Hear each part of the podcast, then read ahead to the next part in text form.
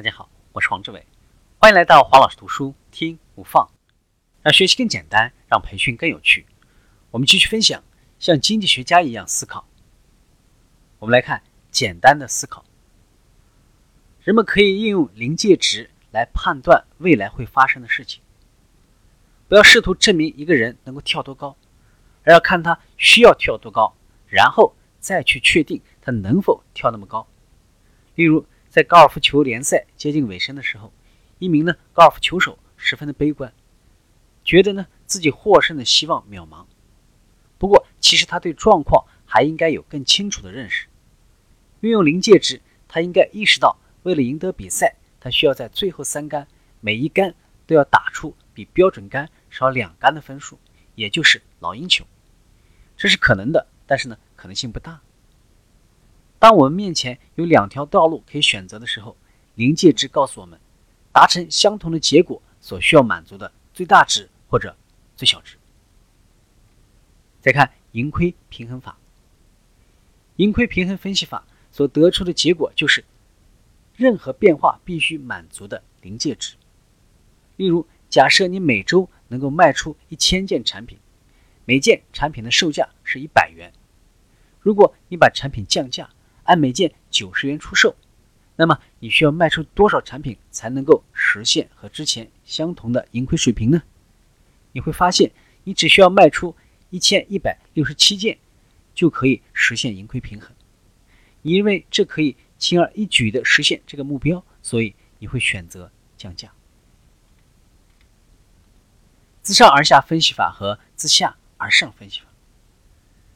自下而上分析，从基础假设着手，将各种假设融合在一起来得出答案；而自上而下分析呢，则需要从一个假定的结果开始。这两种方法互不兼容。管理者们如果忽略了这一点，往往会带来巨大的风险；而分析家们呢，如果忽略这一点，则会让问题变得更加复杂。希望、梦想和愿望，拥有希望、梦想和愿望是一件好事。但是一定不能让他们动摇你的思想。可能我的梦想职业是成为 NBA 球员，但是我应该根据年龄、体型和运动能力等等现实条件，坚定地决定自己的职业道路。我进 NBA 绝对不可能。许多公司却一直在犯着类似的错误，而且在这个过程中让工作变得异常的艰难。我们再看专家指导。分析可能带来的一个负面结果就是分析型的瘫痪，就是由于过度分析而导致的瘫痪状态。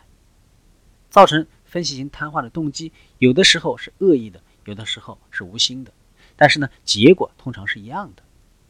有些人讲话总是抓不住重点，你听啊听啊，却始终不知道他到底想表达什么。分析也可能出现同样的情况，但其实呢，不应该这样。分析的目的就是尽量使结果变得简单明确。